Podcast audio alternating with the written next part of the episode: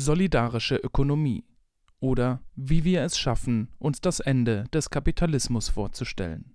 Ein Mitschnitt der Veranstaltung Über Kritik hinaus Solidarische Ökonomie als Aufgabe kritischer Wissenschaft vom 9. März 2021.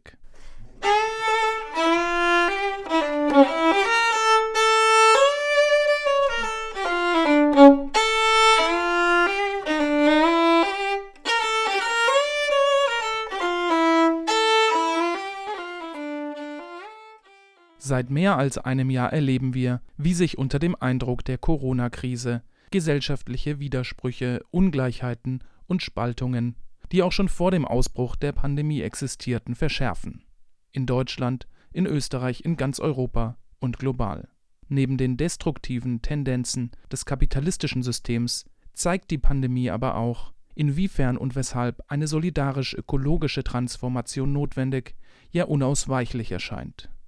Doch so groß die Sympathie und prinzipielle Unterstützung für eine solidarische Transformation und einen ökologischen System Change auch sind, bleibt für viele Menschen unklar, was genau darunter zu verstehen ist, wo strategisch angesetzt werden kann und muss.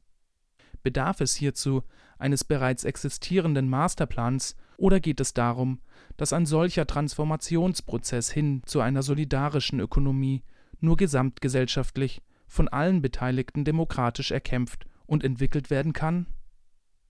Welche Rolle spielt in diesem Kontext Wissenschaft? Begibt sich kritische Gesellschaftsforschung also auf gefährliches Terrain, wenn sie zur Möglichkeitsforschung wird und im Hier und Jetzt Ideen, Konzepte und Pläne für solidarische Ökonomien und radikal demokratisierte Gesellschaften entwickelt und intensiv diskutiert? Zu diesem Thema hört ihr in der heutigen Ausgabe des Mosaik Podcast einen Mitschnitt der Veranstaltung Über Kritik hinaus Solidarische Ökonomie als Aufgabe kritischer Wissenschaft vom 9. März. In ihren Beiträgen plädieren Friederike Habermann und Fabian Georgi vom Netzwerk Solidarische Ökonomie dabei für mehr Mut bei der kritisch-wissenschaftlichen Begleitung solidarischer Transformationspraktiken. Neben Analyse und Kritik sollte kritische Wissenschaft es zugleich als ihre Aufgabe begreifen, Ideen für radikale Alternativen, für konkrete Utopien und Transformationsschritte mitzuentwickeln und zu reflektieren. Der folgende Mitschnitt ist Teil der Online-Reihe Gesellschaftsforschung in Zeiten sozialer Distanzierung, die von der Assoziation kritischer Gesellschaftsforschung organisiert wurde. Hier im Mosaik-Podcast und auf mosaik-blog.at könnt ihr die einzelnen Beiträge der Veranstaltungen nachhören. Moderiert wurde die Veranstaltung von Peter Birke. Den Anfang macht Friederike Habermann. Ja, danke für die Vorstellung und für die Möglichkeit, dass wir heute diese Veranstaltung machen. Der dritte Akteur ist einfach der Raum, in dem Fabian und ich uns wieder getroffen haben. Wir kennen uns eben über die AKG. Das Netzwerk Ökonomischer Wandel ähm, ist da haben wir uns wieder getroffen und da ähm, kam eben die Idee auf, das mal im Rahmen der AKG als eben Verbund von kritischen Wissenschaftlerinnen ähm, zu thematisieren, dass unser Eindruck ist, dass der Fokus kritischer Theorie, kritischer Wissenschaft eben immer sehr stark auf der Kritik des Bestehenden ist, also natürlich äh, insbesondere vom Kapitalismus und in den letzten Jahren ist ja auch immer sehr betont worden, die multiplen Krisen des Kapitalismus. Und gleichzeitig ist aber auch ähm, eben mit dieser Fokussierung immer auf das herrschende System auch so eine indirekte äh, Vorstellung da, die Transformation sei etwas, was in der Zukunft passiert. Corona ist jetzt die neueste Krise, die dazugekommen ist. Ähm, ich denke, Maya Göbel hat durchaus recht. Sie ging in den letzten Tagen, äh, der Ausspruch von ihr ging durch die Medien, Corona sei Pillepalle gegenüber der Klimakrise. Und trotzdem glaube ich, dass Corona als Zäsur in die Geschichte eingehen wird. Und wenn es nicht als Wendepunkt in die Geschichte eingeht, dann als die wahrscheinlich letzte Möglichkeit, ernsthaft etwas dagegen zu tun, dass es zu Klimakipppunkten kommen kann. Das aber sehen ja erfreulich viele Menschen auch so und deshalb bergen sich auch wieder Chancen dafür, dass eben durchaus auch was Positives aus der Corona-Krise herauskommen kann. Ich bin vielleicht nicht mehr so optimistisch wie vor einem Jahr noch, das gebe ich zu, aber vor einem Jahr zum Beispiel habe ich begonnen, jeden Tag einen Blog zu machen, ansteckend solidarisch, wo ich eben so positive Entwicklungen dokumentiert habe, monatelang. Ähm, in dieser Nichtbeschäftigung mit dem, was bereits hin zu einer Transformation gehen könnte, äh, steckt eben doch auch wieder so eine Vorstellung von äh, Revolution oder Transformation als Bruch drin. Und Bini Adamczak in ihrem Buch beziehungsweise Revolution sagt sehr schön, linke Theoretiker können sich von Revolutionen äh, verabschieden, es wird sie trotzdem immer geben. Oder jedenfalls Aufstände und auf jeden Fall historische Brüche.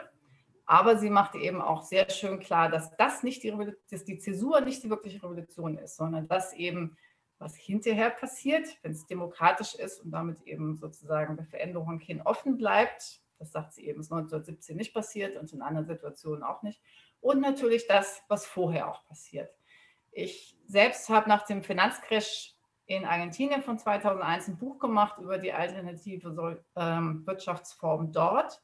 Und gerade im Nachhinein ist wirklich frappierend offensichtlich, wie es keine Praktiken damals in dieser Situation geben konnte, die nicht auch schon vorher da waren. Konkret alles, was an Praktiken vorher da war und dann in dieser Situation gelebt wurde, waren Praktiken mit Tauschlogik, also mit Marktlogik. Heute das, was an Commons gelebt wird und dann in anderen Krisen auch äh, sichtbar inzwischen wird, wie in Griechenland es schon anders gelebt wurde, das ist eben in dem Moment nicht verwirklichbar gewesen, weil es nicht vorher ja, gedacht und gelebt werden konnte und sich deshalb nicht ausbreiten konnte. Es geht dabei, anders als vielleicht der Einladungstext nahelegen konnte, nicht um ausgepinselte Utopien, also ob wir jetzt äh, mit dem Fahrrad uns durch die Gegend bewegen in der äh, besseren Gesellschaft oder mit äh, selbstgesteuerten Bussen. Äh, das ist verkehrspolitisch sicherlich alles interessant und auch aus anderen Gesichtspunkten ist das sicher interessant, aber ähm, darum geht es nicht. Sowas kann auch gefährlich sein, weil dann sagen die einen, ich bin gegen Räder, die anderen sagen, ich bin gegen Busse.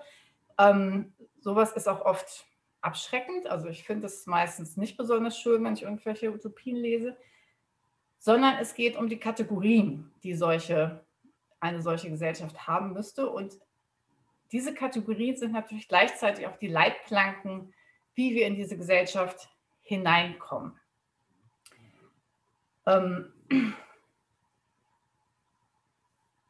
dies, ähm, ich weiß nicht, ob Paul Sörensen jetzt dabei ist. Jedenfalls hatte ich die Gelegenheit, äh, er hatte mir vorher als erste Kapitel seines im Kommen im, äh, seines Buches geschickt, Präfiguration zur Polizität, einer transformatorischen Praxis.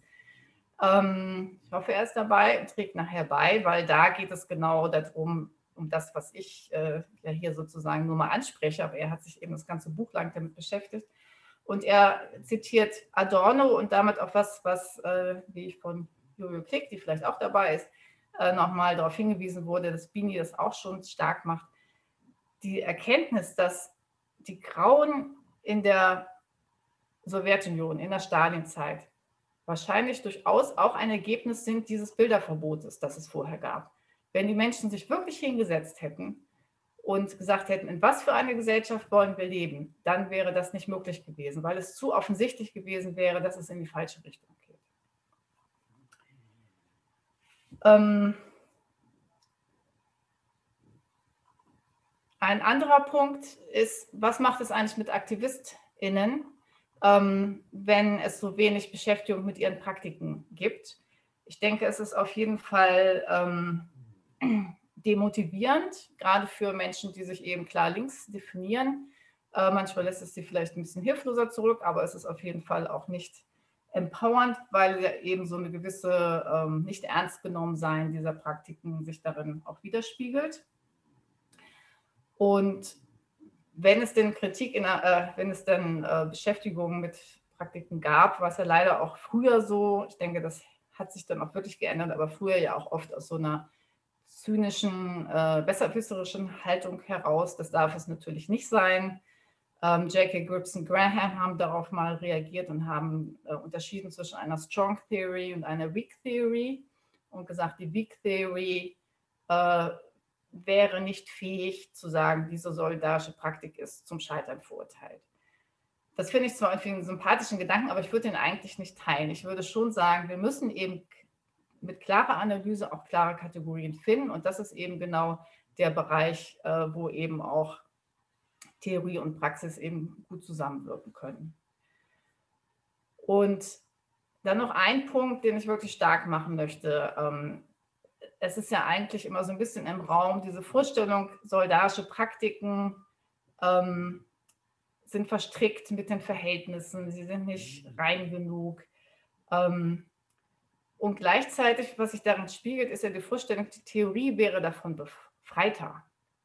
Und ich muss sagen, ich habe äh, in meinen eigenen Erfahrungen oft häufig eher das Gegenteil gedacht. Also als jemand, der 1980 in sozialen Bewegungen aktiv wurde, äh, war ich Ende der 90er, als ich in linke akademische Kreise kam, sehr erstaunt, äh, weil ich wirklich das Gefühl hatte, ich bin in Bezug auf feministische, rassistische Diskussionen äh, wirklich weit, weit zurück sozusagen.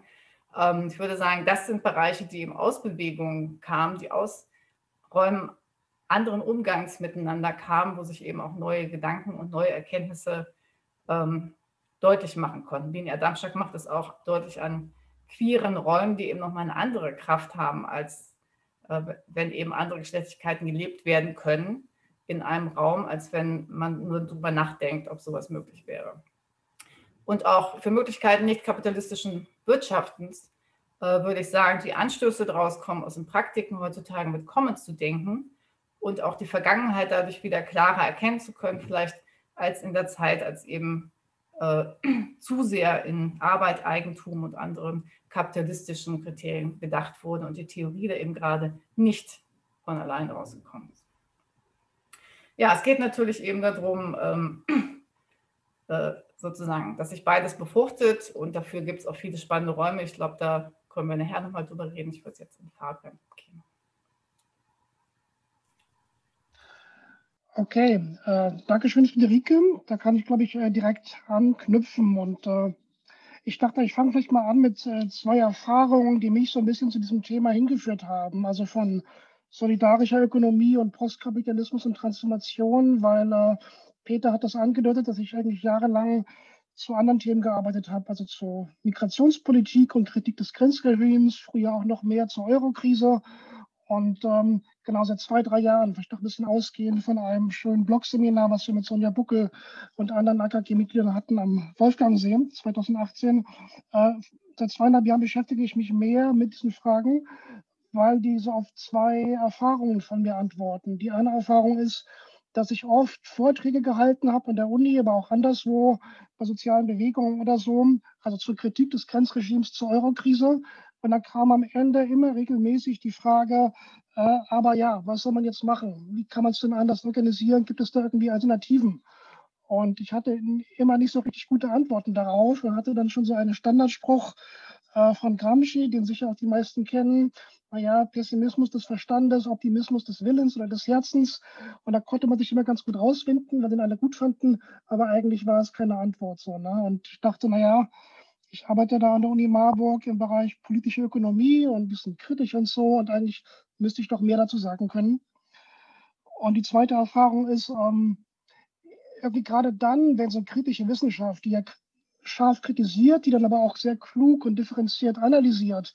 Gerade dann, wenn das am besten funktioniert, äh, habe ich so den Übergang gefühlt, so zu einem Gefühl von, naja, und Ratlosigkeit und Ohnmacht. Ne? Also wenn man eigentlich gut erklären kann, wie es zur Eurokrise kam und zu dem Festung Europa und das scharf kritisiert, dann steht man so ein bisschen da, nachdem man das schön dargelegt hat. Ne? Und wie geht's weiter? Und das liegt sicher nicht nur daran, dass wir jetzt keinen Masterplan haben, sondern auch an der politischen Schwäche der gesellschaftlichen Linken.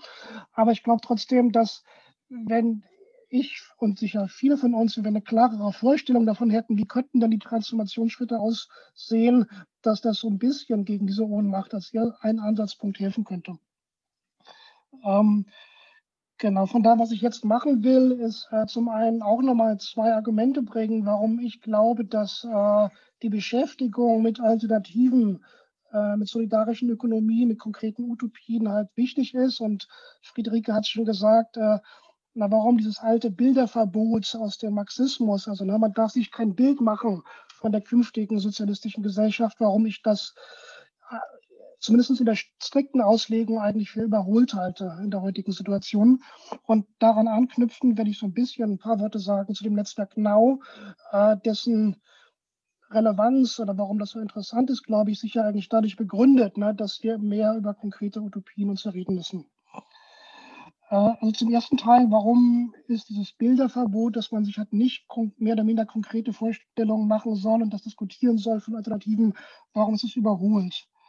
Ähm, ich glaube, das erste Argument wäre, dass dieses anti-utopistische Bilderverbot, was ja auch von Marx kommt, ja, also Marx hat irgendwie war mit den Frühsozialistinnen oder Sozialisten äh, konfrontiert, die sich damit Fourier, die haben sich ganz konkrete äh, Ideen vorgestellt, haben das ja ausgepinselt, haben auch Experimente gemacht und Marx sagte, na ja, die haben überhaupt keinen Blick dafür, was halt real in der Gesellschaft passiert, die kapitalistischen Bewegungsgesetze und so weiter. Wir können nicht nur so utopistisch was an den Himmel malen, wir müssen die Gesellschaft analysieren. Und ähm, in dem Sinne würde ich sagen, auch bei Adorno vielleicht anders, hat das einen wahren und richtigen Zeitkern gehabt. Das war eine Situation, wo so ein überschießender, überschäumender Utopismus vielleicht ein Problem war und abgelenkt hat. Ja, und das ist vielleicht die Relevanz des Zeitkerns äh, des, des Bilderverbots. Und meine Erfahrung, vielleicht auch von, von Ihnen und von euch, ist doch, dass wir heute in einer ganz anderen historischen Situation stecken. Ja, also das Problem ist nicht so ein überschäumender, überhoffnungsvoller Utopismus, ja, wir bauen uns die Welt, wie sie uns gefällt, sondern das größere Problem ist meiner Ansicht nach na, sowas wie zu viel Realitätssinn, ja, also Gefühle von Ohnmacht und Alternativlosigkeit und Hoffnungslosigkeit. Ähm, also dieser viel zitierte Spruch oder das Zitat, dass es schwieriger ist, ähm, oder es ist einfacher, sich ein Ende der Welt vorzustellen, als ein Ende des Kapitalismus. Und das ist, glaube ich, das eher, was das Problem ist und was lähmt. Und dass in so einer historischen Situation äh, nicht mehr äh, das Bilderverbot die angemessene theoretische Reaktion ist, sondern eher die Arbeit an, an konkreten Utopien. Und es gibt auch einen Begriff dafür, das hat mir jemand in meinem Seminar jetzt im Wintersemester gesagt, ein Studierender, diesen Begriff des Capitalist Realism, also ein Begriff von äh, Mark Fischer, sein Buch von 2009, und äh, das kam auf im Seminar in der Debatte. Äh, na, ich habe so ein bisschen in den Spielenden zurückgespiegelt, dass mein Eindruck war, es ging um Klimawandel und ne, was man machen kann, Ökosozialismus. Und ganz viele haben immer gesagt, ah ja, es sind schöne Ideen, Ökosozialismus, aber es ist unrealistisch oder es ist nicht durchsetzbar. Und mein Eindruck war zuerst, naja, also ich sag's mal so, ich habe es dann auch eingesehen, dass meine Einschätzung falsch war können sich die jungen Leute, die Studierenden das nicht mehr vorstellen, dass es irgendwie anders sein könnte oder glauben die nicht mehr an die Durchsetzbarkeit. Ne? Und jemand meinte dann, naja, es ist halt nicht ein Problem der jungen Generation, sondern es ist genau dieser kapitalistische Realismus, den da Mark Fischer identifiziert hat, dass ja ganz verbreitet diese Unfähigkeit gibt, sich eine andere Welt vorzustellen oder sich vorzustellen, selbst wenn es gute Ideen gibt, dass die durchsetzbar wären. Ja? Und ich glaube, um diesen kapitalistischen Realismus zurückzuweisen, diese Unmöglichkeit, sich was vorzustellen, da können halt, äh, kann halt utopisches Denken und konkrete Utopien und Arbeit an diesen äh, Alternativen helfen. Und die Alternative wäre zu sagen, oder was, was halt jetzt passiert, ist, dass dieses linke Bilderverbot eigentlich diesem neoliberalen Anti-Utopismus entspricht auf eine eigentlich unschöne Art. Also ne, wenn man gemein wäre, könnte man sich sagen, dass das linke Bilderverbot unterwirft sich dem neoliberalen Anti-Utopismus, dass man sich eben keine Vorstellung machen darf und dass das alles Quatsch ist, wenn auch aus anderen Gründen. Ne? Und äh, letzter Punkt dazu, vielleicht auch ein bisschen zugespitzt, könnte man sagen, dass wenn man heute noch am Bilderverbot festhält, wird das äh, fetischisiert. Das heißt, es wird aus seinen historischen Zusammenhängen herausgerissen, aus seiner historischen Genese, aus seiner historischen Relevanz, weil wir jetzt in einer anderen historischen Situation leben. Und von daher müsste man es, wenn man daran festhält, zumindest neu begründen, aus der Situation heraus und kann sich nicht so auf die alten Sachen beziehen. So, stattdessen äh, konkrete Utopien werden angemessen. Und mein zweites Argument dafür ist ein bisschen äh, pragmatischer vielleicht. Das habe ich auch sagen gelernt bei äh, dem Babini Adamczak, die, Christ, äh, die Friederike schon erwähnt hat aus dem Buch Beziehungsweise Revolution. äh, Binia Damschak machte das eigentlich, also fand ich sehr einsichtige Argumente an einer Stelle, jetzt sinngemäß, ja, dass sich die linken kritischen Intellektuellen mal eigentlich nicht so viel Sorgen machen müssen, wenn sie jetzt ein Buch schreiben, einen Vortrag halten, einen Artikel schreiben zu, so könnte Postkapitalismus äh, funktionieren, dass äh, das jetzt von den Bewegungen irgendwie aufgegriffen und als Masterplan und einfach durchexekutiert wird. Ja, also die Bewegungen haben eigentlich andere Sorgen. Die lesen sicher auch Bücher, aber es gibt ganz viele Bücher, es gibt ganz viele Ideen. Von daher schadet es nicht, wenn jetzt viele Ideen äh, zu Alternativen parallel diskutiert werden und in Verbindung treten in Wissenschaft und Bewegung und so weiter. Die Idee, oh, das wird als Masterplan einfach umgesetzt, äh, ist entspricht eigentlich nicht das, wie Bewegungen heute irgendwie funktionieren würden oder wie ein Transformationsprozess irgendwie äh, beginnen würde. Von daher, ähm, genau, geht es nicht um den einen großen Masterplan, sondern, also ein bisschen flapsig gesagt, um ganz viele, die man intensiv diskutiert oder auch eher und wie Friederike meinte, um Kategorien, um Grundprinzipien, um verschiedene Transformationsschritte. Und vielleicht ein letzter Satz, bevor ich zu Nau komme. Ähm, ich für mich hat da nochmal, vielleicht auch für viele von euch und Ihnen, diese Erfahrung mit Syriza in Griechenland 2015. Ne? Da war mal so eine historische Chance da, dass eine linke Regierung eigentlich bereits politisch gewollt gewesen wäre, was durchzusetzen. Und dann waren sie mit den Verhältnissen konfrontiert und hatten erstmal keine Pläne, wie man mit diesem kapitalistischen Druck äh, umgehen könnte. Und ich glaube, jeder andere Weg ne, wäre schwierig gewesen, aber wenn die globale Linke, äh, die 20 Jahre vor 2015 intensiver darüber diskutiert hätte, wie man mit solchen historischen Chancen umgeht, äh, wäre vielleicht mehr Spielraum da gewesen.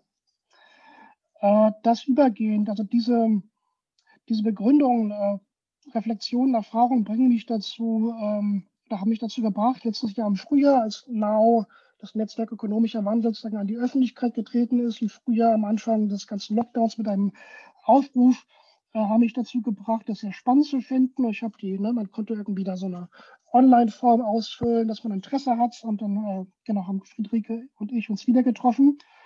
Und um vielleicht so ein bisschen zu erläutern, was es eigentlich ist, äh, nach meinem Eindruck äh, wird es auch noch diskutiert. Ne? Also äh, intern habe ich mehrmals die Aussage gehört, naja, vielleicht trifft ein Netzwerk das gar nicht so richtig, was dieses Ding ist, also Netzwerk ökonomischer Wandel, sondern das ist eher so ein bisschen kleinerer Zusammenhang ist, der halt äh, verschiedene alternativen Wege, Ansätze diskutieren will, auch relativ intensiv, der die verbreiten will. Und äh, es kam auch mal das Wort Think Tank auf, aber da könnte äh, Friederike sicher noch berichten, was der aktuelle Stand ist. Ähm, genau, dieser Aufruf ist, das war wirklich auch das Spannende, warum der auch relativ viel Kreise gezogen hat in diesem Subfeld, dass den sechs AutorInnen mitverfasst haben, die wie Friederike schon lange äh, in diesem Feld unterwegs sind und da ganz verschiedene Ansätze zusammenbringen. Ich lese dir noch mal vor. Diese sechs Leute und ihre Ansätze sind äh, Silke Helfrich, die zu Commons arbeitet, Thomas Dönnebrink zu äh, kollaborativer bzw. ko-kreativer Ökonomie, Matthias Schmelzer, äh, Dikor und Postwachstum, Dagmar Emshoff, Solidarische Ökonomie, Christian Felber, Gemeinwohlökonomie und Friederike mit äh, der, dem Ansatz des tauschlogikfreien Wirtschaftens. Ähm, genau, ich will vielleicht vier äh, Punkte kurz nennen, warum ich das interessant finde. Und der eine ist sicher am größten. Also erstmal äh, ich glaube, ein Problem, das ich so festgestellt habe, als ich begann, mich damit zu beschäftigen, äh, mit solidarischer Ökonomie, wenn man, also ich bin schon, vielleicht geht das anderen eben auch so, ne? Ich bin schon lange in diesem Feld der gesellschaftlichen Linken und in der kritischen Wissenschaft. Trotzdem war mir nicht klar, in keiner Weise klar, wie tief und breit und umfassend eigentlich, wie viele Ansätze es da gibt, äh, die zur alternativer Ökonomie äh, diskutiert werden. Ne? Das scheint mir doch ein vergleichsweise äh, umgrenztes Feld zu sein. Wenn man da nicht drinsteckt, kriegt man das gar nicht so mit. Und äh, wenn man sich dem nähert, äh, wird man so ein bisschen erschlagen, vielleicht. Also ging mir das, ne? der Wald vor lauter Bäumen. Und äh, was Lau macht, ist ja ganz hilfreich, weil sie halt versuchen, ne, Leute, die aus verschiedenen Ecken kommen, der Debatte halt gemeinsame Prinzipien sozusagen zu diskutieren, verschiedene Transformationswege. Und es fällt dadurch so ein bisschen Überblicks. Äh, einen Überblick zu schaffen, Schneisen zu schlagen, wobei das vielleicht äh, hier genau die falsche Metapher ist. Ähm, Genau. Zweitens haben sie halt eben diese drei strategischen Wege, wo verschiedene Ansätze halt äh, pointiert zusammengebracht werden. Und ich habe auch heute nochmals in der Vorbereitung darüber nachgedacht und finde die wirklich ganz, ganz hilfreich, äh, darüber nachzudenken. Das erste, den ersten Weg haben sie genannt, äh, wie so Transformationen ablaufen sollen, welche Wege gegangen werden können. Es Märkte am Gemeinwohl ausrichten. Und ich würde das so verstehen, dass äh, zumindestens ist ja die Frage, ne? wenn das Ziel ist, äh, Kapitalismus endgültig zu überwinden, äh, dann sind die allerersten Schritte sicher nicht, dass man sofort, also von heute auf morgen, 6 Uhr früh, dann mit allen Prinzipien von Markt und Eigentum und so weiter brechen kann, sondern es müssen Übergangsschritte sein. Und äh, da könnte halt eine Zurückdrängung von Marktprinzipien, Gemeinwohl, äh, wichtig sein. Also andere Eigentumsformen, die aber trotzdem noch irgendwie am Markt funktionieren zunächst. Ne? Genossenschaften zum Beispiel, eine andere Geldökonomie, Ökonomie, eine andere Geldschöpfung, Zentralbanken könnten ganz andere Rollen haben. Und so ein schrittweises Zurückdrängen und Transformation erstmal dieser Marktprinzipien. Das heißt, das wäre sozusagen ein Aufgabenfeld. Ne? Was macht man mit diesen existierenden Strukturen und wie transformiert man die solidarisch und am Gemeinwohl orientiert? Zweitens Commons ausweiten. Das wäre halt der Aufbau und Ausbau von Möglichkeiten jenseits der Markt- und Geldökonomie, jenseits von Waren, jenseits von Markt und Staat, äh, sein Leben zu leben, sein Leben zu reproduzieren, Lebensmittel zu reproduzieren. Ja, ein zweites Aufgabenfeld, einerseits Markt- und Warenökonomie transformieren und verkleinern, andererseits diese Jenseitsfelder äh, von Commons ausweiten. Und das dritte, äh, Staat und sicher auch Gesellschaft, Staat und Gesellschaft umfassend demokratisieren, was ne, eng zusammenhängt, aber nochmal so ein anderer äh, Ansatzpunkt ist. Also auch, ich denke, Wirtschaftsdemokratie, äh, Demokratisierung von Wohnumfeld, Gesundheitsstruktur, Universitäten und so weiter. Genau, und zu, um zu schließen, ne, ich denke, was bei, äh, habe ich auch heute nochmal gemerkt in der Vorbereitung, was bei Nau spannend ist, dass so viele der Leute, der GründerInnen, da eng verbunden sind mit ganz vielen praktischen Projekten ja, die äh, jetzt schon versuchen, was Konkretes umzusetzen und halt äh, das nicht nur so die Blaupause am Reißbrett entwerfen, sondern im Dialog und äh, involviert sind mit den Bewegungen und mit konkreten Projekten und dass es dadurch nochmal also weniger die Gefahr gibt von so einem abstrakten Utopismus und es halt konkreter angebunden ist. Und genau, das ist halt nur ein Ort, äh, jetzt hier konkret äh, im deutschsprachigen Raum, wo äh, diese intensiven Diskussionen geführt werden können. Und ähm, von daher, genau, ich weiß, dass die äh, GründerInnen, der Kernkreis arbeitet an einem neuen und längeren Papier zu den Konzepten und äh, ich bin gespannt darauf und dann sehen wir, wie es da weitergeht. Ja, danke.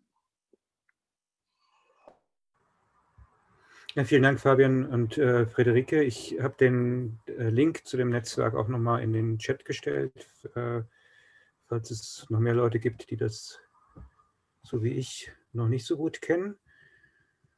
Und äh, Stefan hat jetzt, der die technische Moderation macht, dankenswerterweise, hat jetzt nochmal so eine kleine Gebrauchsanleitung für die Breakout-Sessions in, die, äh, in, die, in den Chat gestellt.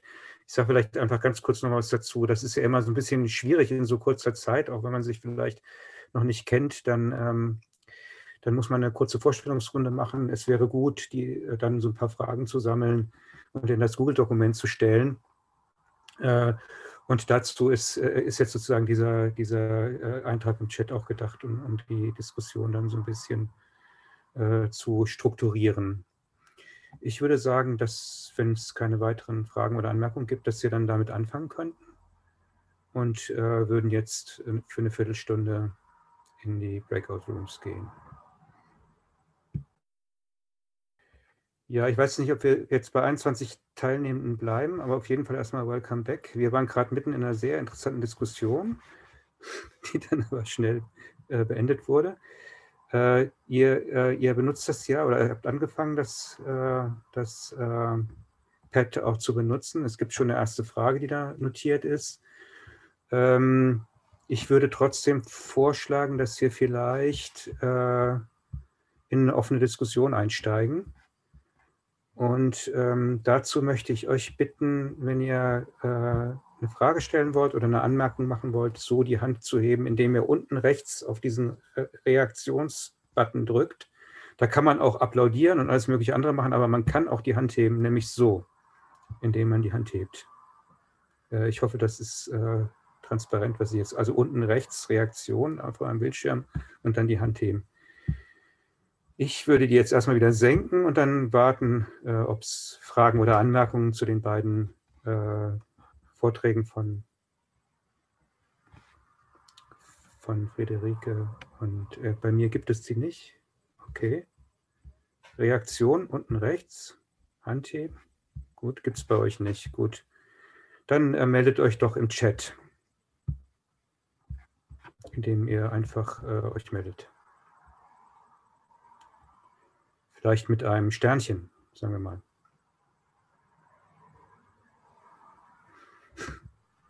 Also bei mir steht die im Grunde ein bisschen kleiner als und unter den ganzen großen äh, Logos oder Items. Vielleicht da nochmal gucken. Also die steht dann als Querbalken ganz drüber. Okay, Stefanie hat sich gemeldet. Ja, ich würde es die Zeit nicht ablaufen lassen. Also erstmal danke für euren Input. Ich habe ein bisschen verspätet mich eingeschaltet, weil ich aus einer anderen Sache kam. Ähm, vielleicht habe ich den Film verpasst. Ich habe noch mal eine Frage zu diesem Bilderverbot. Äh, ist das eine, eine, allgemein geteilte Diagnose oder habt ihr das jetzt quasi so ähm, reingebracht als eure Perspektive darauf? Weil ich habe jetzt überlegt, ob ich das so teile, zu sagen, es gehört zu einer linken oder auch meinetwegen, ich glaube, ihr meintet auch stark links-marxistischen Diskussion, dieses Bilderverbot zu haben. Ich glaube, es gibt diese Teile vielleicht, also mir fallen jetzt auch Analytiker, aktuelle Leute ein, die das vielleicht vertreten würden, aber ich bin gar nicht sicher, ob ich eure Diagnose teile, dass das so generell ähm, Tradition sozusagen der Linken ist, so ein Bilderverbot, äh, äh also utopisches Bilderverbot zu haben und wollte nochmal nachfragen, wie ihr auf diese Diagnose kommt. Okay, ich frage jetzt erst nochmal, äh, ob es weitere Anmerkungen oder Fragen gibt. Und lese dann vielleicht nochmal dazu die Fragen vor, die im Pad jetzt im Moment stehen. Die schließen nämlich direkt an das an, was Stefanie gerade gesagt oder gefragt hat, nämlich wo, woher kommt das Bilderverbot? Können Menschen ein komplexes System überhaupt neu entwerfen? Und was heißt eigentlich Solidarität und welche Prinzipien machen diese aus? Und jetzt hat sich Daniel Nitsch noch gemeldet. Friederike und Fabian, ihr, ihr sagt, es ist okay, erstmal ein bisschen zu sammeln, oder? Okay, dann sammeln wir ein bisschen. Okay, Daniel Nitsch. Ja, hallo. Ja, ich fand diesen Begriff Bilderverbot auch etwas irritierend oder einfach einen zu starken Begriff. Also da hatte das eben in, der, in, dem, in dem Chat in der Kleingruppe auch äh, schon ange, angesprochen. Ich meine, man muss doch erst erstmal äh, schon auch ähm, Alternativkonzepte äh, als, als kritische Wissenschaft äh, vorstellen können, wie meinetwegen Gemeinwohlökonomie, solidarische Ökonomie oder schon so halt äh, verschiedene Konzepte vorstellen, um sich überhaupt erstmal Alternativen denken zu können. Also, dass das ein direktes Verbot ist, so nehme ich das eigentlich nicht, von, nicht so sehr wahr, sondern eher natürlich, dass es eine grundsätzliche starke Skepsis gibt oder, oder dass sich viele das nicht trauen, weil, sie eben sehr, weil man eben sehr pessimistisch ist oder weil man eher ja, damit äh, beschäftigt ist, sozusagen äh, die, die, die realen Verhältnisse zu analysieren und was alles so auf einen einströmt an vielen Sachen, dass man da kaum hinterherkommt und deswegen einfach gar nicht der Zeit bleibt für alternative Konzepte, aber dass das ein direktes Verbot ist, äh, das ähm, kommt mir so ein bisschen äh, zu, zu übertrieben vor. Deswegen wunderte mich das auch, ja. Hm?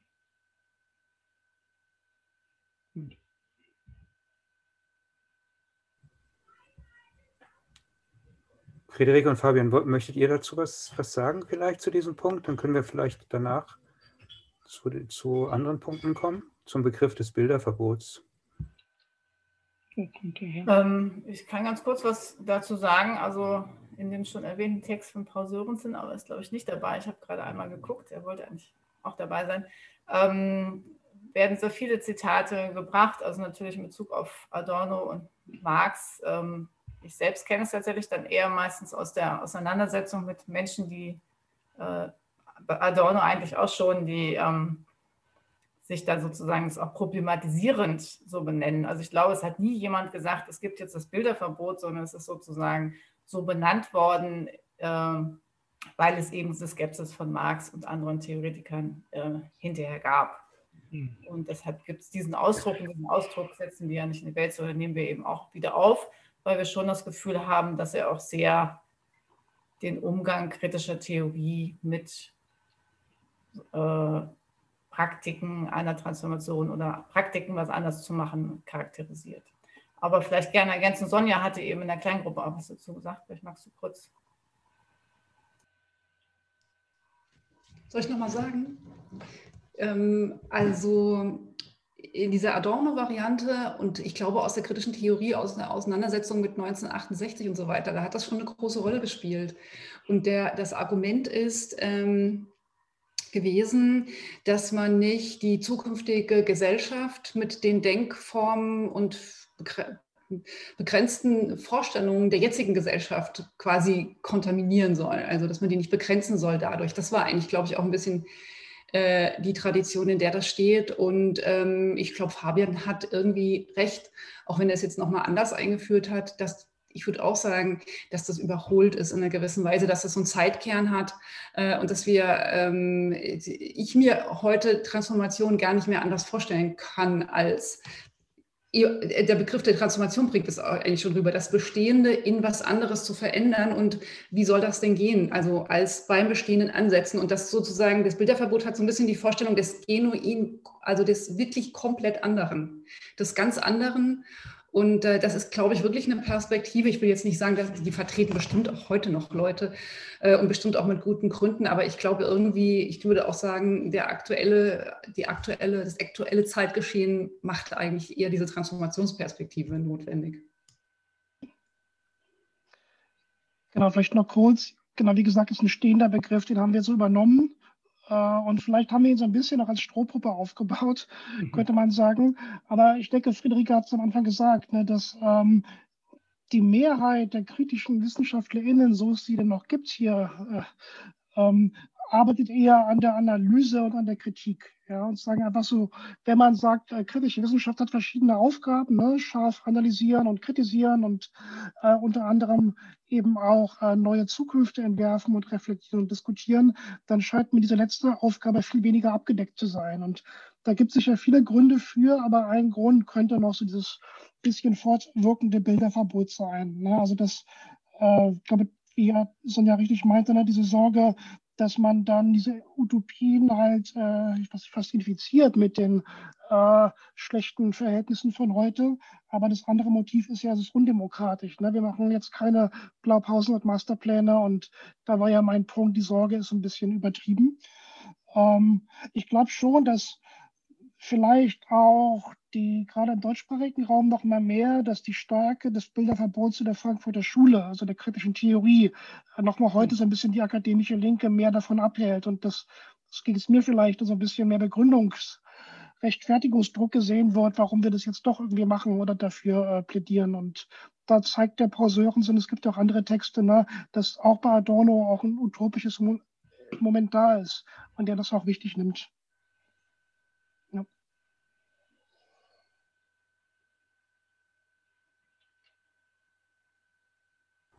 Ich wollte was sagen, würde aber Hesra den Vortritt lassen.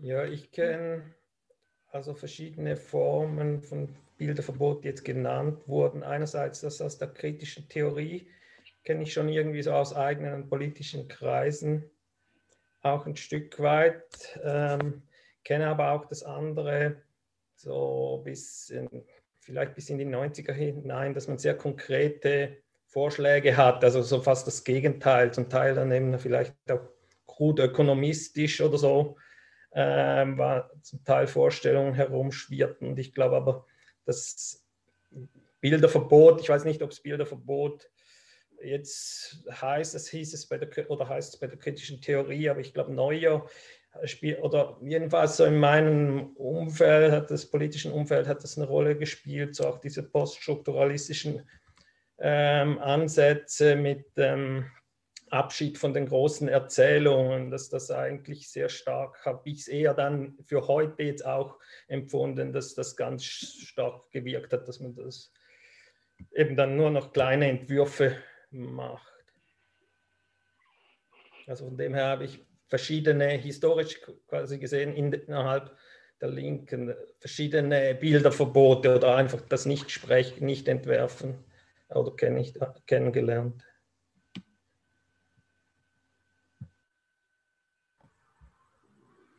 Also ich meine, so, ich finde, so könnte man die Diskussion auch ein bisschen erweitern, auch anschließend an das, was, äh, was du da eben gesagt hast. Ähm, äh, also ich meine, äh, äh das ist jetzt nicht, vielleicht nicht Gegenstand die, äh, eurer Vorträge gewesen, aber diese Frage, die gibt es ja schon, wie ihr auch erwähntet, äh, seit 200 Jahren. Und das, was mir als erstes einfällt, historisch, ist diese Vorstellung von Übergangsforderungen, Übergangsgesellschaft, die in der kommunistischen Bewegung der 20er Jahre eigentlich eine große Rolle gespielt hat.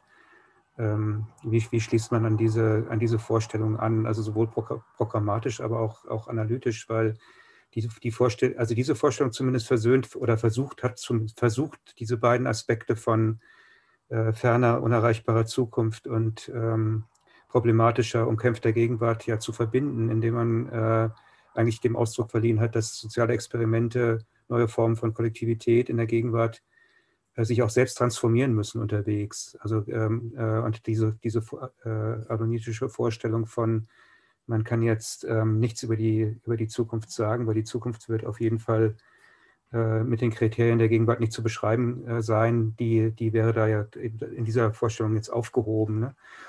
Und ganz konkret habe ich mich aber gefragt, auch bei dem, was ihr äh, erzählt habt, und das ist wirklich auch eine, also bitte versteht das als neugierige Frage, ähm, was äh, machen wir eigentlich äh, jetzt bezogen auf die Zeit nach 1945 mit schlechten Erfahrungen? Damit, meint, damit meine ich nicht ähm, den, den realen Sozialismus, sondern ich meine schon auch im Westen so die, die Genossenschaftsbewegung äh, und auch die Alternativbewegung die jetzt in euren ähm, Vorträgen gar nicht aufgetaucht ist, aber eigentlich es verdient hätte auf, aufzutauchen, weil es ja tatsächlich da auch Momente dessen gibt, ähm, was, äh, was, was ihr jetzt so als sehr wichtig betont habt. Und was jetzt ähm, natürlich eigentlich angeguckt werden müsste, wenn man sich über die Zukunft Gedanken machen wollte. Also ich bin mir sicher, dass ihr dazu was sagen könntet, wäre jetzt auch ganz neugierig. Aber vorher würde ich äh, vielleicht noch Stefan, ne? Äh, Du wolltest noch was sagen. Ja, ich bin schon wieder dran. Hört ihr mich? Ihr hört mich. Okay. Ähm, ja, ich habe das vorhin in der Kleingruppe schon gesagt. Ich komme aus der Arbeit Empowerment mit obdachlosen Menschen und die Zukunftsperspektive, die ist relativ einfach. Ja, äh, Menschen, die draußen auf der Straße sind, sie möchten gerne ein Dach über dem Kopf haben und es gibt äh, das teilweise und wenn nicht, leerstehende Wohnraum, mit dem spekuliert wird, zum Beispiel. Ähm, und äh, wenn Sie dann sagen, ich gehe in ein leerstehendes Haus rein, ja, dann kommt sofort die Polizei und macht das äh, und, und, räumt die. Ja? Oder wenn jemand dann sagt, ähm, äh, ich möchte mir selber ein Lager zusammenschieben äh, aus dem, was ich so finden kann, dann kommt irgendwann mal das Ordnungsamt und dann auch die Polizei und macht das kaputt. Oder wenn Leute sagen, ich will jetzt meinen Hunger stillen und hole mir das aus dem äh, Kaufhaus raus, was ich habe möchte. Ähm, dann ähm, äh, kommt auch irgendwann mal der Staatsanwalt und sagt, das ist aber Diebstahl. Also ich will damit sagen, ähm, die, die Zukunftsvision, äh, die äh, äh, äh Friederike oder Fabian ansprechen, äh, glaube ich, da könnte man einfach mal sehr, das ist natürlich sozusagen so eine strategische Ausrichtung zu sagen, wir müssen über sehr einfache Grundbedürfnisse nachdenken, äh, Wohnen, Gesundheit, Bildung, Ernährung, ja, dass das also möglichst so äh, gestaltet wird, dass also niemand anders davon einen Vorteil hat oder einen Nachteil. Ähm, und ähm, äh, dann äh, kommen wir möglicherweise äh, aus diesen Antworten äh, auf, Widerst also, äh, auf, auf, auf, auf, auf, auf Widerstände, aber vielleicht einfach zu einer Vision, wo wir sagen können, also eigentlich wäre das alles machbar und wie ist die konkrete Umsetzung. Und die zweite Seite meiner, meiner Persönlichkeit sagt mir, ich bin Pädagoge und Gelernter und ich weiß, äh, wie schwer ähm, Veränderungsprozesse äh, sind. Also in dieser, in dieser Ambivalenz zwischen dem, was sehr einfach eigentlich zu wollen und möglicherweise umzusetzen ist und äh, dem weiten Weg, ähm, weswegen sich offenbar nur ganz wenige entschließen, das zu machen. Auf der anderen Seite wissen wir auch immer wieder, es gab historische Situationen, wo plötzlich alles in Frage gestellt werden konnte. Bei, einer, bei einem Ereignis war ich selber dabei, der Fall der Mauer. Ja, und dann hatten wir jetzt äh, Pariser Kommune. Äh, Geburtstag. Also es gibt immer mal wieder, oder hier, ich fahre jetzt nach Kiel und gucke mir da den Matrosenaufstand an. Also es gibt immer wieder Situationen, wo plötzlich auch alles in Frage steht. Also das ist, scheint mir eine seltsame Ambivalenz zu sein, äh, dass man, äh, wo man anfangen muss, also da möglicherweise nach, nach Kriterien oder Kategorien ähm, äh, Ausschau zu halten und was zu beschreiben.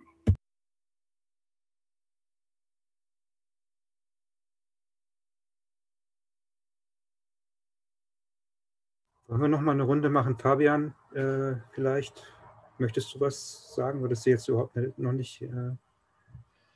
Ja, ich versuch's mal. Ähm, Kann uns auch bisschen, Oder Friederike? Ja, fang, fang, du doch mal an. Ich glaube, bei der ersten bin ich fast befragt. Gut, okay. Ja. Mhm.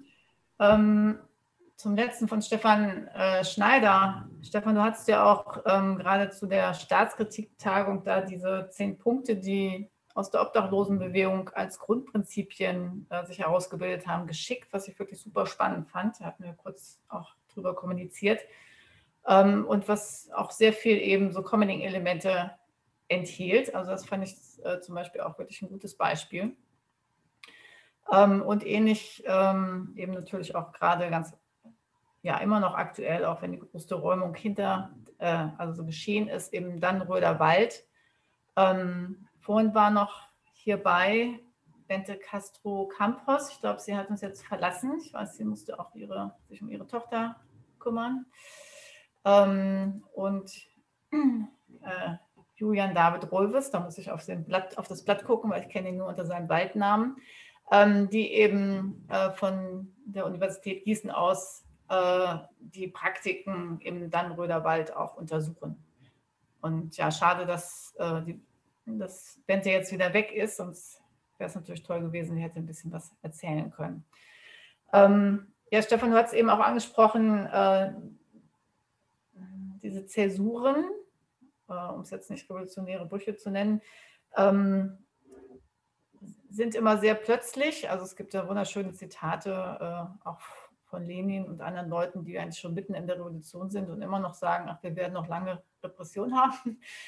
Ähm, und deshalb ist es, glaube ich, auch wirklich wichtig, äh, sich schon Gedanken zu machen, ja, was sind wirklich Transformationen, also ich meine es sowieso, aber eben, was sind Transformationswege? Und es ist vorhin auch nochmal gesagt worden von Daniel, ähm, dass es so viele unterschiedliche Ansätze gibt. Das ist ja gerade der Punkt, was Now versucht stark zu machen. Now ist eben nicht ein Netzwerk von alle, andere, alle Ansätze anderen Wirtschaftens, die es irgendwie so gibt in Deutschland. Das hatten wir vorher auch. Das war das Nürnberg-Netz. Ähm, sondern Now ist eben sozusagen eine Spannbreite zwischen Gemeinwohlökonomie bis sowas wie äh, tauschlogfreien Wirtschaften, zu sagen, es ist nicht so, dass wir alles, alle was Unterschiedliches wollen. Es ist nicht so, dass es ganz viele Alternativen gibt, äh, bei denen man sich verirren kann. Also es gab ja dieses, äh, auf das Tina von Margaret Thatcher, There's no alternative, gab es ja dieses Tamara, there are many and real alternatives. Und mich hat es immer total abgeturnt, weil es sich, hört sich wirklich so unspannend an. Und wir machen, sagen eben einfach in diesem Papier, das, was wir wollen, worauf es hinausläuft, das ist bei uns allen das Gleiche. Wir wollen eine bedürfnisorientierte, demokratische Gesellschaft. Und wenn die einen gehen halt über den Staat, die anderen eher über den Markt, die nächsten eher betonen Commons. Aber es gehört zusammen, weil wenn wir über den Markt gehen, dann heißt das, wir müssen die automatische Marktlogik zurückdrängen. Dann ist aber die Frage, wer ist denn der Akteur? Wer ist der Entscheider von diesem Zurückdrängen? Wenn es der Staat ist, wir wollen ja keinen Staatskapitalismus, dann muss der Staat völlig demokratisiert werden. Da muss die ganze Gesellschaft völlig demokratisiert werden. Und wenn aber die ganze Gesellschaft völlig demokratisiert ist, dann sind wir schon eigentlich bei Commons. Weil dann heißt das nicht, wir machen ab und zu mal ein Kreuz irgendwo, sondern wir machen eben wirkliche Demokratie, die eben dann auch ins Wirtschaften reinragen kann. Und Commons heißt ja eben sozusagen jenseits vom Markt und Staat eben äh, selbstbestimmt äh, Produktionsprozesse oder was weiß ich äh, eben organisieren. Also das ist die praktische Demokratie. Insofern hängt es eben alles zusammen. Ähm, aber das ist jetzt nicht, dass da jeder Ansatz, der irgendwie sagt, wir müssen nur das Geldsystem ändern, okay, Christian Felber findet das auch wichtig, aber sozusagen in der Utopie sind wir wieder zusammen und das unterscheidet uns eben schon von einigen anderen Ansätzen. Genau, vielleicht auch noch ein paar Worte. Peter, du hast nach den schlechten Erfahrungen der, dieser alten Alternativbewegung gefragt und vielleicht auch nach anderen äh, Aspekten der Alternativen nach dem Zweiten Weltkrieg. Äh, und ich kenne mich da gar nicht so aus, aber vielleicht kannst du nochmal erläutern, was du meinst. Aber ich könnte mir vorstellen, dass du halt meinst, dass viele dieser Alternativbetriebe, ne, auch aus den 80er Jahren und so, ich kann mich da aus meiner Kindheit noch ein bisschen dran erinnern, na, die sind halt vielleicht integriert worden ins System oder sind auch gescheitert, ne, wenn äh, sie halt mit der schlechten Umwelt äh, konfrontiert waren. Und also mein, meine Sorge ist vielleicht ein bisschen, dass viele, wenn man so ein bisschen rumsucht, viele dieser heutigen Projekte, die halt versuchen, anders zu leben, da würde ich vielleicht auch die Gefahr sehen, dass denen das auch ähnlich passiert. Und das ist vielleicht gerade dann passiert, wenn es also nicht gesehen wird oder historisch halt nicht gelingt, diese vielen Einzelprojekte halt mit dem gesamtgesellschaftlichen Prozess äh, zu verbinden. Also denke, was Friederike so stark macht mit der Tauschlogikfreiheit, es geht ja ne, auch unter anderem von Marx kommen so ans Herz der Strukturprinzipien der, der politischen Ökonomie.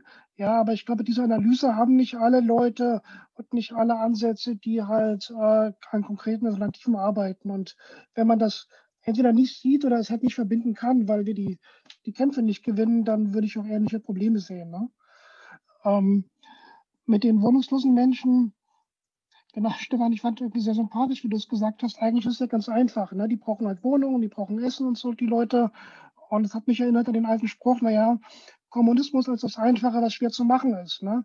Äh, dass, also klar, man könnte den Leuten eine Wohnung geben oder wenn man das aber einfach akzeptieren würde, dass sie sich mal Essen nehmen, dass sie sich eine Wohnung nehmen, dass sie sich auch öffentliche oder halböffentliche Reiche, äh, Räume nehmen und da ein Camp aufzubauen. Wenn das jetzt sicher wäre, dann könnte man da ja vielleicht sogar alternative Praktiken etablieren. Vielleicht haben einige diesen neuen Film gesehen, Nomadland.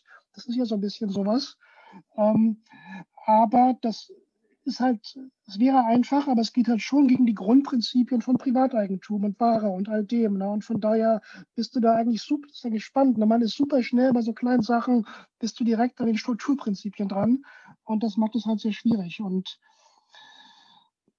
die Frage mit den Veränderungsprozessen, ich glaube, na, so eine alte Sichtweise, wenn man jetzt sagt, wir warten nur auf die Revolution, dann könnte man halt sagen, okay, wenn die Revolution dann kommt oder die historische Chance, dann müssen wir halt die ganzen Pläne in den Schubladen haben oder zumindest ein bisschen offener gesagt, sehr intensiv diskutiert haben. Ne? Und dann äh, sind wir bereiter.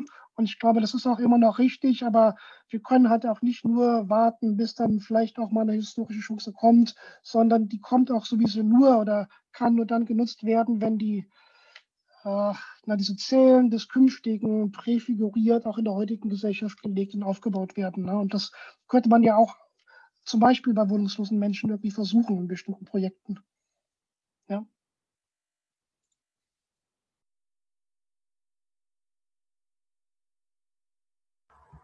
Ja, vielen Dank. Ähm, ich sehe jetzt so heftige Zustimmung bei Stefan zu dem, was Fabian eben gesagt hat. Ansonsten kann ich das nicht bei anderen kann ich das nicht beurteilen, weil die ihre Kamera nicht eingeschaltet haben, was natürlich auch ein äh, Grundrecht ist.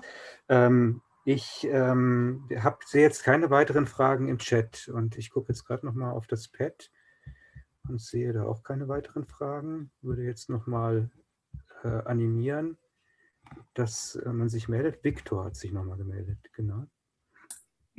Ähm, genau, ich wollte fragen, so, also oder für mich ist sozusagen dieses ähm, äh, solidarische Ökonomien und sowas, ähm, das beinhaltet ja auch immer so eine persönliche ökonomische Involviertheit auch.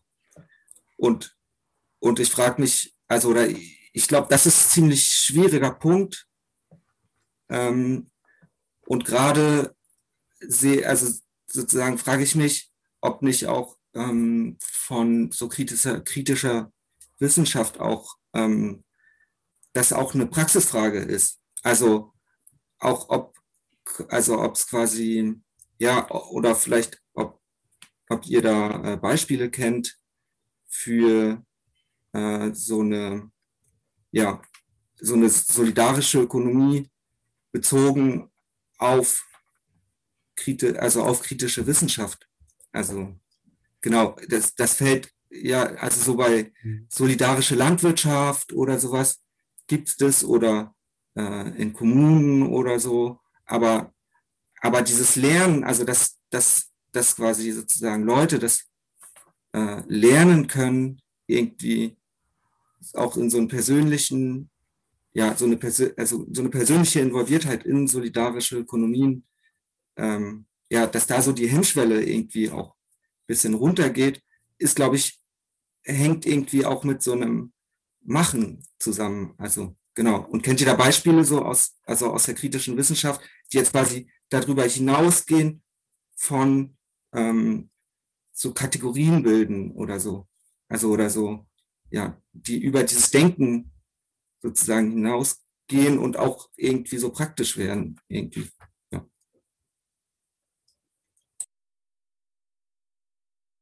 Mhm. Frage, konkrete Frage, genau. Ja, sehr konkret, also kritisch, kritische Wissenschaft und praktische Ökonomie. Also in dem Projekt, in dem ich bin, äh, haben wir jetzt gerade frisch das Angebot, dass Menschen hier selbstorganisierte Bildungszeiten verbringen können, ähm, wo man dann sozusagen die untereinander und auch mit Menschen, die hier wohnen und die von kritischer Theorie und anderen kritischen Theorien äh, ein bisschen Ahnung haben, sozusagen, äh, das so halb begleiten, halb passiert es hier eben sowieso. Also Leute, die hier wohnen, äh, treffen sich teilweise eben sowieso schon einmal am Tag, zweimal am Tag, manchmal sogar, um Sachen auszutauschen, ähm, weil man so immer nochmal andere Denkanstöße kriegt und äh, auch nicht alles selber lesen muss. Und ähm, das ist jetzt auch zum Beispiel geht jetzt rein, dieses Angebot eben von Dannröder Wald aus gibt es so eine Vernetzung Bildungszweige, wo ganz unterschiedliche Gruppen drin sind, die eben mit Bildung und dem Dannröder Wald zu tun haben. Und unter anderem auch unsere Vernetzung Akadivista KIF, KIF für queer, intersektional und feministisch, was Uta Ruppert aus Frankfurt so ein bisschen ins Leben gerufen hat. Wir werden auch äh, zwei Workshop-Tage auf dem Klimacamp machen, ähm, und wir initiieren auch so eine Vernetzung, das hatte ich auf der AKG-Liste schon mal gesagt, äh, es wird aber so sehr low-level, also einfach eine Vernetzung von Menschen, die bereit sind, aus unseren Kreisen in die Welt, in die besetzten Wälder, es gibt ja verschiedene, ähm, zu fahren und da eben Workshops zu machen. Weiß nicht, ob das so in die Richtung geht, was deine Frage war. Ähm, Genau, bei mir war kurz der Ton weg für ein paar Sekunden. Das hat, habe ich, glaube ich, einen wichtigen Teil der Frage verpasst. Aber die Frage ging nach äh, genau solidarische Ökonomie der Wissenschaft und da Ansatzpunkte für Praktiken. Und ich dachte, also zum einen ist ja ein bisschen die AKG auch so was und war so gedacht. Also, ne, dass äh, gerade jetzt in dem Sinne kritische Wissenschaft, ne, diesem neoliberalen Hochschulsystem so ausgeliefert ist und es schwierige Reproduktions- und Arbeitsbedingungen gibt. Äh, und dann war ja der Versuch, bei der Gründung, könnte Sonja noch mehr erzählen oder Friederike, äh, da andere Strukturen zu schaffen. Ne? Ein bisschen örtlich auch konkreter habe ich das in Berlin erlebt, wo wir 2005, glaube ich, äh, den Verein Reflekt gegründet haben, den vielleicht auch einige kennen, Assoziation für kritische Bildung und Gesellschaftsforschung. Und die Liste Reflekt Info gibt es immer noch. Äh, und das war praktisch so eine Abschlussgeneration von kritischen linken Studis. Und alle wollten irgendwie kritische Wissenschaft machen und waren mit Prekarität halt konfrontiert. Und dann hatten wir, wie du das vielleicht angedeutet hast, Viktor, gab es dann auch schon konkrete Debatten irgendwie so mit, äh, wir legen unser Geld um und wie kann man halt äh, andere ökonomische Strukturen schaffen. Und meine Erfahrung ist vielleicht ein bisschen auch irgendwo ernüchternd. Und vielleicht geht das ein bisschen auf Peters Frage zurück, dass dieser äh, Ideen einer eigenen Ökonomie von kritischer Wissenschaft sehr begrenzt waren. Ja, also dass es irgendwie genug letztlich dann doch Geldmittel gibt oder auch andere Reproduktionsformen, dass Leute weniger abhängig werden vom, äh, vom Markt und Geldsystem, das ist kaum passiert, glaube ich so. Ne? Was aber eher passiert ist, dass man schon in so einem Alltag von Wissenschaft sich sehr stark solidarisch unterstützt hat, irgendwelche provozierenden AGs, äh, Vernetzungen und so weiter. Und ich glaube, das wird irgendwo auch in der AKG gelebt oder auch in anderen äh, Netzwerken linker Wissenschaft. Aber der konkret ökonomische Aspekt, äh, puh, da wäre ich mittlerweile ganz schön ernüchtert, glaube ich so.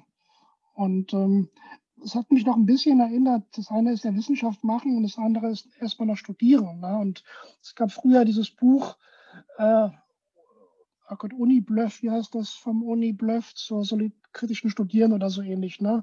Und mein Eindruck wäre, das ist eigentlich auch etwas, was man heute nochmal wieder aufgreifen sollte. Was würde heute kritisches Studieren heißen, ne? auch in Solidarität und äh, gegenseitiger Unterstützung. Und das geht ja dann irgendwie äh, auch in, in kritische Wissenschaft dann über.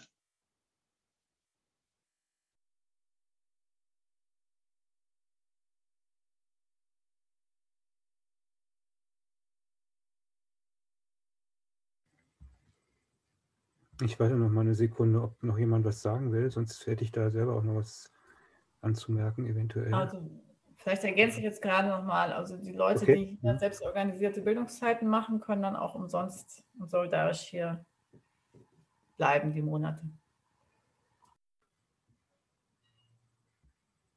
Ja, ich glaube, das, was Daniel schreibt, das ist genau das, was Fabian äh, meint.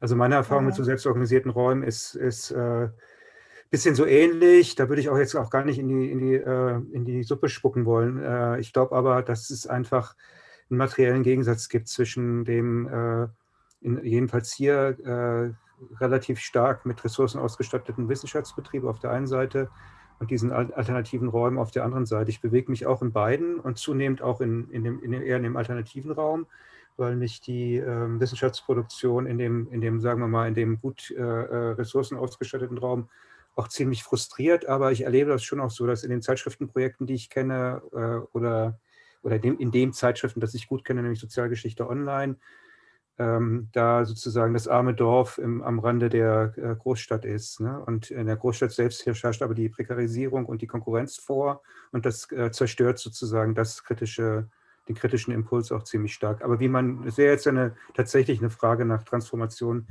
wie man mit diesen unterschiedlichen Arten von Wissensproduktionen umgeht, die aber natürlich miteinander verbunden sind. Damit wird es auch zur theoretischen Frage, wie geht man mit dieser, mit dieser Verbund, Verbindung um.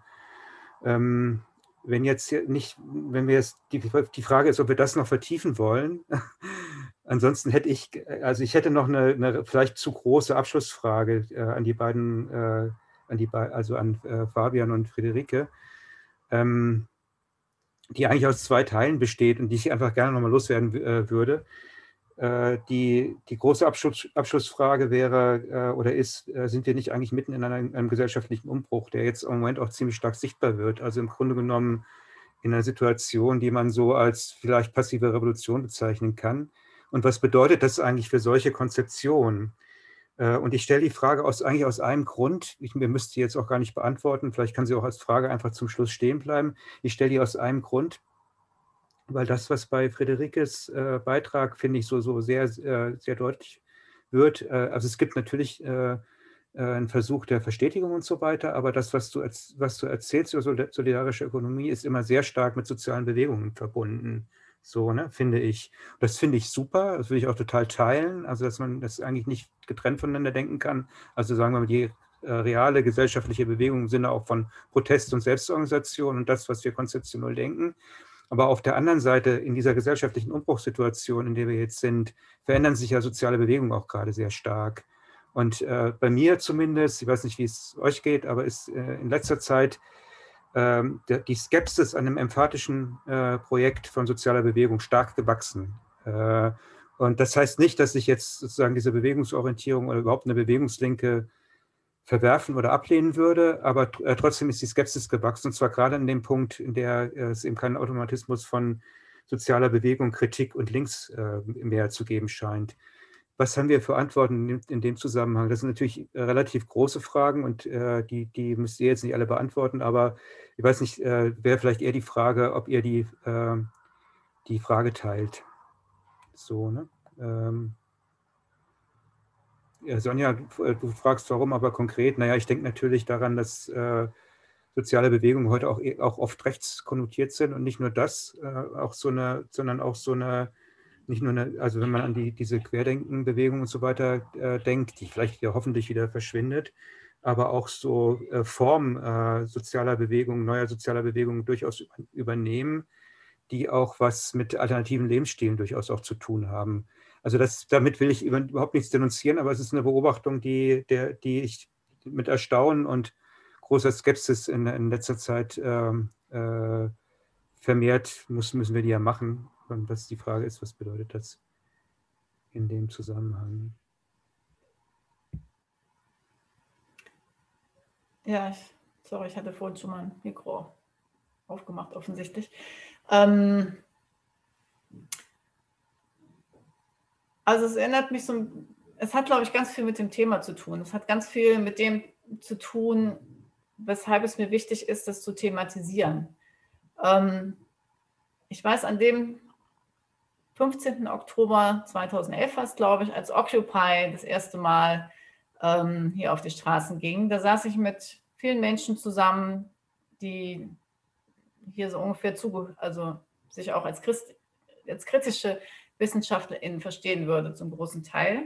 Ähm, also auch einige in der AKG waren, auch wenn es ein anderer Zusammenhang war.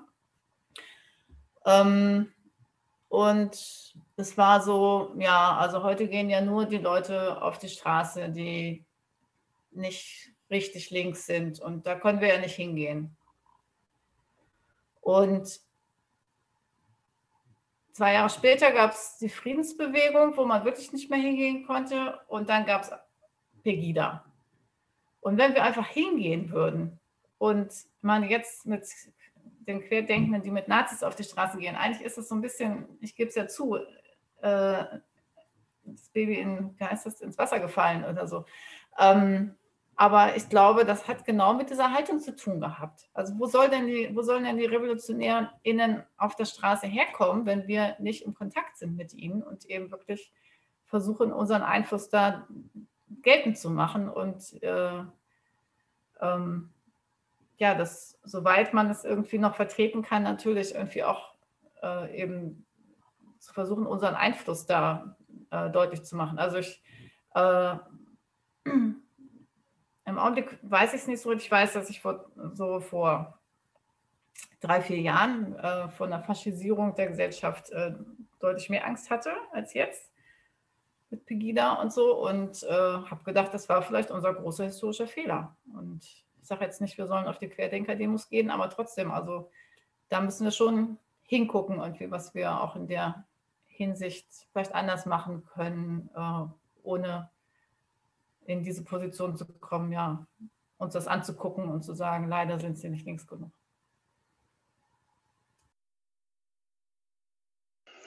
Hm, ich dachte zwei Worte, ja. Also Peter, wirklich große Frage. Ich dachte zum einen, ich hatte es ja auch angedeutet, dass das vielleicht fast noch eher die Frage der Durchsetzung oder der politischen, gesellschaftlichen Macht oder der Kräfteverhältnisse von mir aus. Ja, also ich würde der Analyse schon zustimmen. Ne? Wir erleben eine, einen Versuch von oben äh, oder von mächtigen herrschaftlichen, herrschaftsorientierten Gruppen äh, Gesellschaft umzugestalten, also passive Revolution auch als äh, eine Anpassungszwang an die neuen Reproduktionsbedingungen äh, der neuen kapitalistischen Phase. Ähm, und die Frage ist, wie man dem begegnet. Ne? Sozusagen, das ist dann, glaube ich, also auf den ersten Blick könnte man sagen, na ja, das ist ja eher eine Frage der Kräfteverhältnisse ne? und wie wir da irgendwie stärker werden und nicht so sehr eine Frage der Alternativen. Aber ich glaube, zweitens äh, haben da Alternativen auch eine Rolle zu spielen. Ne? Das wäre ja eine These, dass die äh, dass diese passive Revolution so stark und mächtig ist, auch deshalb, weil sich viele Leute überhaupt nicht mehr vorstellen können, dass es irgendwas anderes geben kann.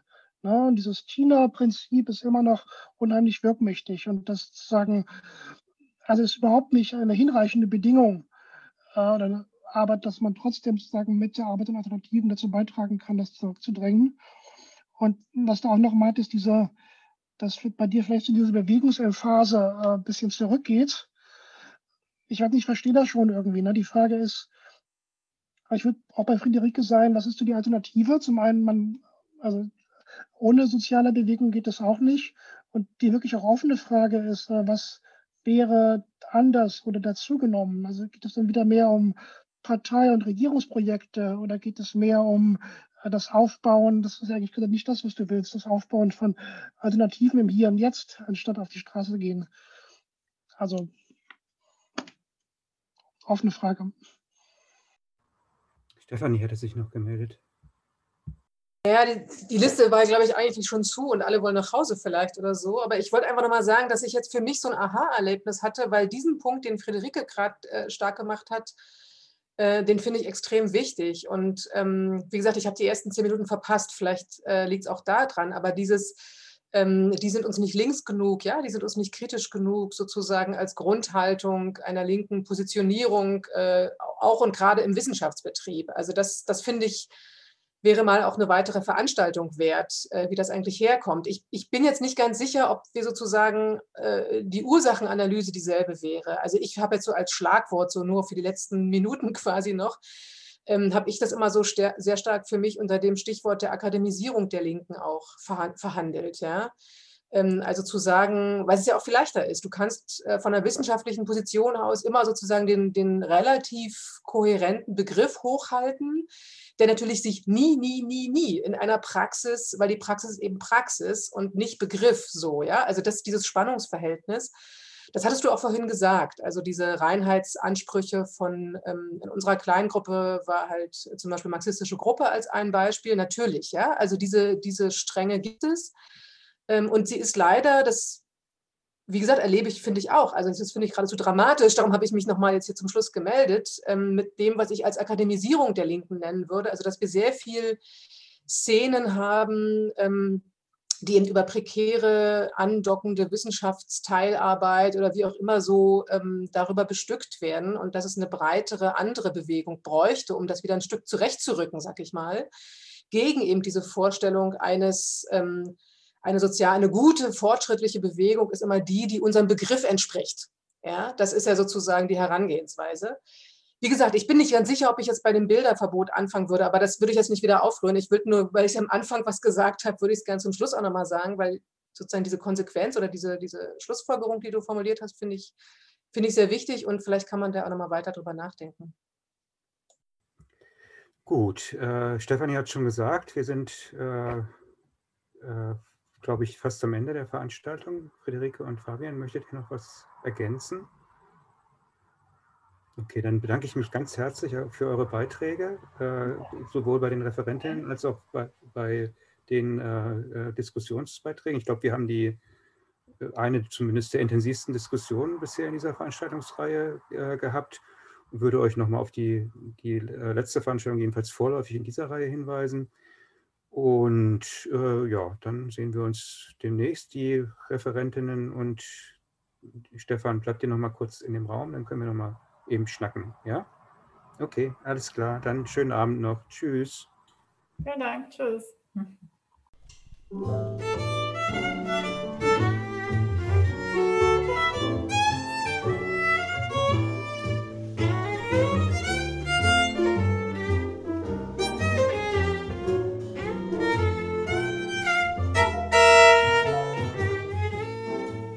Der Mosaikblog sowie dieser Podcast entstehen eigentlich hauptsächlich aus unentgeltlicher Arbeit. Wir sind allerdings auch spendenfinanziert. Unter www.mosaik-blog.at unter dem Reiter Spenden gibt es die Möglichkeit, einmalige Spenden oder auch Daueraufträge einzurichten. Und die, die gerade finanziell gut dastehen, könnten sich überlegen, vielleicht noch andere linke Medien etwas zu fördern – um 120 Euro gibt es beispielsweise ein Förderabo für den Augustin. Oder aber auch die Anschläge lesen sich wirklich gut. Unser Jingle stammt von der hochtalentierten Sejin Jeon, deren Interpretation des Jazzklassikers Summertime wir auch hier im Abspann hören.